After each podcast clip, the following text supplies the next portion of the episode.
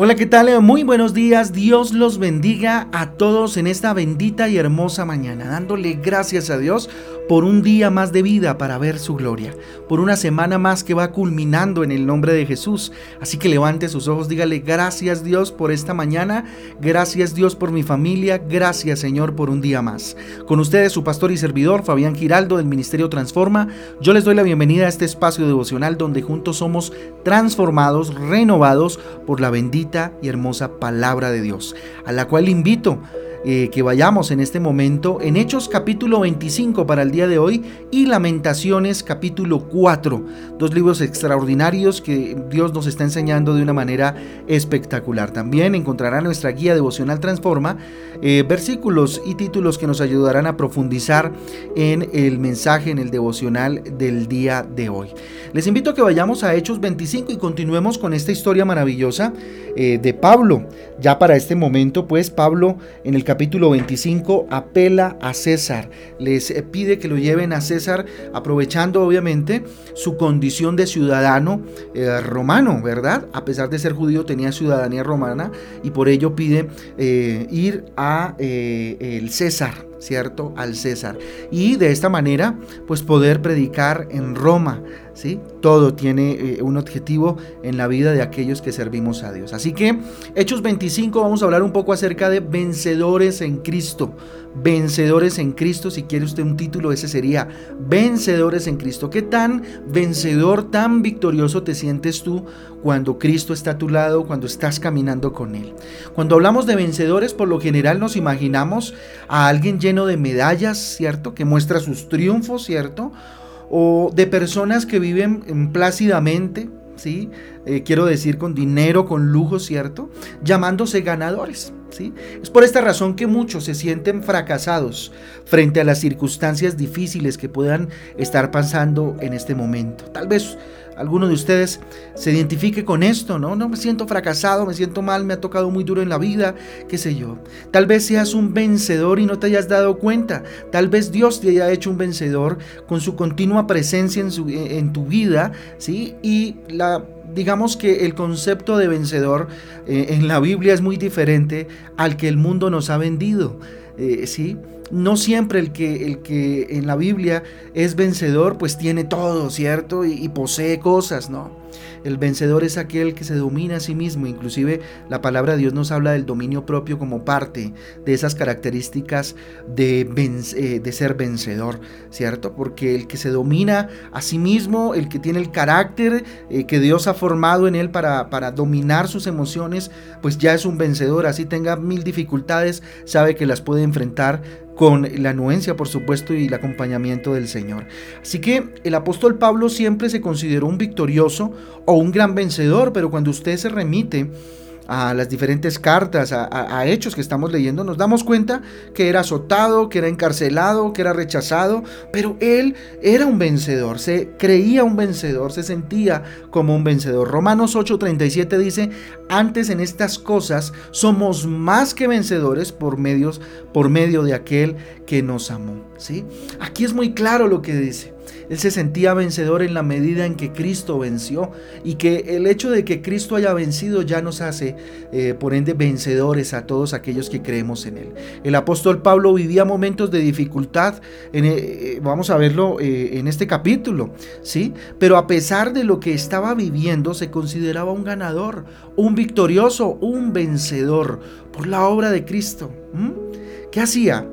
De Pablo un ganador? ¿Qué era eso que hacía de Pablo un ganador? ¿O qué puede hacer de nosotros unos victoriosos? ¿Qué será eso? Vamos a ver entonces a la luz de la palabra de Dios qué es eso, cómo ser un vencedor en, eh, en, Cristo, cómo es eso de sentirme vencedor. A la luz de algunos versículos, por supuesto que hay mucho argumento en la palabra de Dios que podemos tomar para sentirnos lo que Jesús nos hizo a través del acto maravilloso de la cruz. En primera instancia, cómo ser un vencedor, entendiendo que todas las cosas eh, son para bien. Todas las cosas a los que amamos a Dios nos ayudan para bien. Romanos 8:28 dice, y sabemos que a los que aman a Dios, todas las cosas les ayudan a bien. Esto es, a los que conforme a su propósito son llamados. ¿sí? Esta es una verdad absoluta que entendió Pablo en las circunstancias que vivió. ¿sí? Esto lo debemos eh, tener eh, muy en cuenta en nuestras vidas. Si tú tienes un propósito en la vida, todo lo que esté pasando a tu alrededor te puede servir para lograrlo. Tal vez lo que estás viviendo hoy, el Señor te está moldeando tu carácter. Tal vez lo que estás viviendo hoy sea para bendición muy prontamente. Mire, el Señor lo prepara a uno. En mi vida he visto cómo Dios, y perdóneme que me remita un poco a, mis experiencias, cómo el Señor me preparó para este momento, para este tiempo. ¿sí?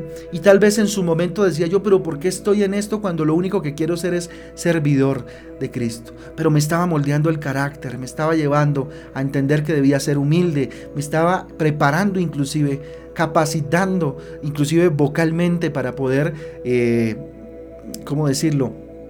Responder frente al desafío de ser eh, un siervo de Dios. Un siervo de Dios habla, habla y habla y habla y habla. Y Dios me estaba preparando para eso precisamente. Entonces todas las cosas nos ayudan para bien. Puede, lo que estés, puede que lo que estés viviendo hoy o lo que hayas vivido en esta temporada sea para algo eh, mucho mejor. Dios nos está preparando. Pablo tenía un propósito, ¿sí? Ya lo veníamos viendo. Pablo tenía muy clarito a dónde quería llegar y lo que Dios quería a través de su vida, ¿sí? Y era llevar el evangelio a los gentiles. Gentiles son los no judíos, o sea, todos nosotros, ¿sí? A los gentiles y conquistar precisamente a Roma, que para, para ese momento, en el contexto de ese momento, era el corazón de los gentiles, era el imperio, era, no sé, podríamos compararlo actualmente con Nueva York, donde hay muchísimas culturas, donde hay, donde se encuentran muchísimas personas y gentes de todos los lugares del mundo. Eso pasaba en Roma, era una metrópoli, ¿sí? Y si para esto tenía que padecer encarcelamiento, pues él lo haría. ¿Sí? No le importaba, tenía un propósito, quería llegar a Roma donde eh, podía expandirse, ¿cierto? De una manera impresionante el mensaje de Jesucristo. ¿Sí? Romanos 8:31 dice, ¿qué pues diremos a esto? Si Dios es con nosotros, ¿quién contra nosotros? ¿Sí? Aquí está hablándole Pablo a los romanos, ¿sí? Y entonces, fíjese que aquí encontramos una segunda eh, argumento, si se quiere, o razón, ¿cierto? Para ser vencedores, un, vencedor en Cristo y es creyendo que Cristo está de nuestro lado. Si usted no cree que Jesús está de su lado, pues... ¿Qué diremos? Pues dice, dice precisamente aquí en Romanos 8:31, ¿qué pues diremos? A esto? Si Dios contra nosotros, ¿quién contra nosotros?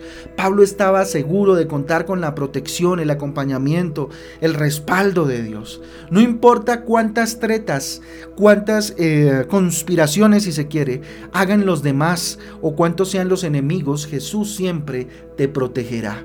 Así estés rodeado de enemigos, como lo estaba Pablo. Pablo tenía muy claro su propósito y para allá iba, aunque el enemigo quería truncarlo, ponerle mm, eh, talanqueras, ponerle obstáculos, él caminaba en pro de ese propósito. ¿Cuál es tu propósito en Dios? ¿Sí? Hechos capítulo 25, pero vamos a ver el versículo 3 y el versículo 9. Vamos al 3, dice, pidiendo contra él como gracia que le hiciese traer a Jerusalén, preparando ellos una celada para matarle en el camino. Estaban preparando una celada, diga, eh, una conspiración, un, eh, eh, ¿sí? lo iban a interceptar, ¿cierto?, para matarlo en el camino. Pero mire lo que dice el versículo 9. Pero Festo, queriendo congraciarse con los judíos, porque los judíos eran lo que le querían matar, respondiendo a Pablo dijo, ¿quieres subir a Jerusalén y allá ser juzgado de estas cosas delante de mí? ¿Mm? Miren, los judíos querían matar a Pablo y Festo los quería complacer, pero la voluntad de Dios era otra. El propósito de Dios era otra y él apela entonces a César para ser llevado a Roma. Y se viene un proceso bien interesante en ese, en ese camino. Les cuento para que estén expectantes al día de mañana, ¿sí? Eh, al día de mañana con eh, Hechos 26, ¿sí? Así que no te preocupes por la situación, eh, por, por la situación en ti, ¿sí? por la situación que esté sucediendo en tu vida, no te preocupes por lo que esté pasando, ¿sí? Porque en ti y en mí se cumplirá lo que Jesucristo tenga estipulado. El propósito que Dios tenga para nuestras vidas se cumple por encima de las celadas, como dice aquí, de las conspiraciones, de los chismes, de, de las zancadillas que nos quieran poner. Dios siempre cumple su propósito con nosotros en la medida, ojo, que nosotros estemos delante de Dios, ¿sí? Y entonces, como les digo, cumplirá lo que eh, eh, eh, en usted y en mí se va a cumplir, lo que definitivamente Jesucristo tenga estipulado y no lo que los hombres quieran, quieran que nos pase. Ojo con eso. Hay muchos que querrán nuestro mal, hay muchos que querrán que nos vaya mal, pero ojo, Jesucristo tiene planes para nosotros. Jesucristo tiene planes para ti. La pregunta es cuáles son esos planes. Pues yo no te los puedo decir. Tú tienes que arrodillarte delante de Dios a través de su palabra, escucharlo y saber día con día cuál es el propósito de Dios. ¿Sí? Otro punto importante es que es necesario creer, ¿sí? Mire, creyendo que, que si Cristo eh, te eligió, nada te puede alejar de Él. Si Jesús nos eligió, nos escogió, nos llamó para estar en este momento, por ejemplo, no sé si estás arrodillado, sentado, como sea, escuchando la palabra de Dios y a punto de entrar en un momento, en un tiempo de oración, o hayas terminado hace un rato el tiempo de oración, si tú sabes que Jesús te eligió para conocerlo, pues nada nos va a poder alejar de él. Romanos 8, del 38 al 39, es un versículo muy diciente y que quiero que lo escuches con atención. Por lo cual estoy seguro de que ni la muerte, ni la vida, ni ángeles, ni principados, ni potestades, ni lo presente, ni lo porvenir, ni lo alto, ni lo profundo, ni ninguna cosa creada nos podrá separar del amor de Dios, que es en Cristo Jesús nuestro Señor. Bueno, hago un poquito de silencio para que pienses en estas palabras, porque nada en absoluto, si tú recibiste de corazón, te arrepentiste de corazón eh, por tus pecados y recibiste a Jesús en tu corazón y estás siguiéndolo, en absoluto nada creado podrá separarte del amor de Dios, ¿sí? del amor de Cristo. ¿sí? Si el estar junto a Jesús dependiera de nosotros, miren, lo más seguro es que hace mucho, mucho, mucho tiempo ya hubiéramos desistido. ¿sí? Miren, los hombres nos dejamos influenciar por las circunstancias que eh, eh, estemos viviendo. ¿sí? Dependemos mucho del momento que estemos viviendo para tomar decisiones, para, eh, sí, para, para vivir, para inclusive tener conductas. Pero como Dios sabe eso, por eso dice que nada nos podrá separar del amor de Cristo. Él nos buscó a nosotros primero. ¿sí? Y no depende de nosotros, depende de Él. ¿sí? Otro punto importante también lo vemos en Isaías 43 del 2 al 3 cuando nos dice que Dios nos promete, eh, no nos promete, eh, perdón, no nos promete quitarnos los problemas, jamás nos prometió quitarnos los problemas, pero sí nos promete estar con nosotros cuando los tengamos. Sí promete su presencia, sí promete su respaldo cuando estemos en situaciones difíciles, eso sí, pero los problemas del mundo y las situaciones, las situaciones de la vida, jamás. Isaías 43 del 2 al 3, vamos a leerlo. Dice, cuando pases por agua yo estaré contigo y si por ríos no te anegarán. Cuando pases por el fuego no te quemarás ni la llama arderá en ti, porque yo Jehová, Dios tuyo, el Santo de Israel, soy tu Salvador, a Egipto he dado por tu rescate y a Etiopía y a Seba por ti. ¿Ah?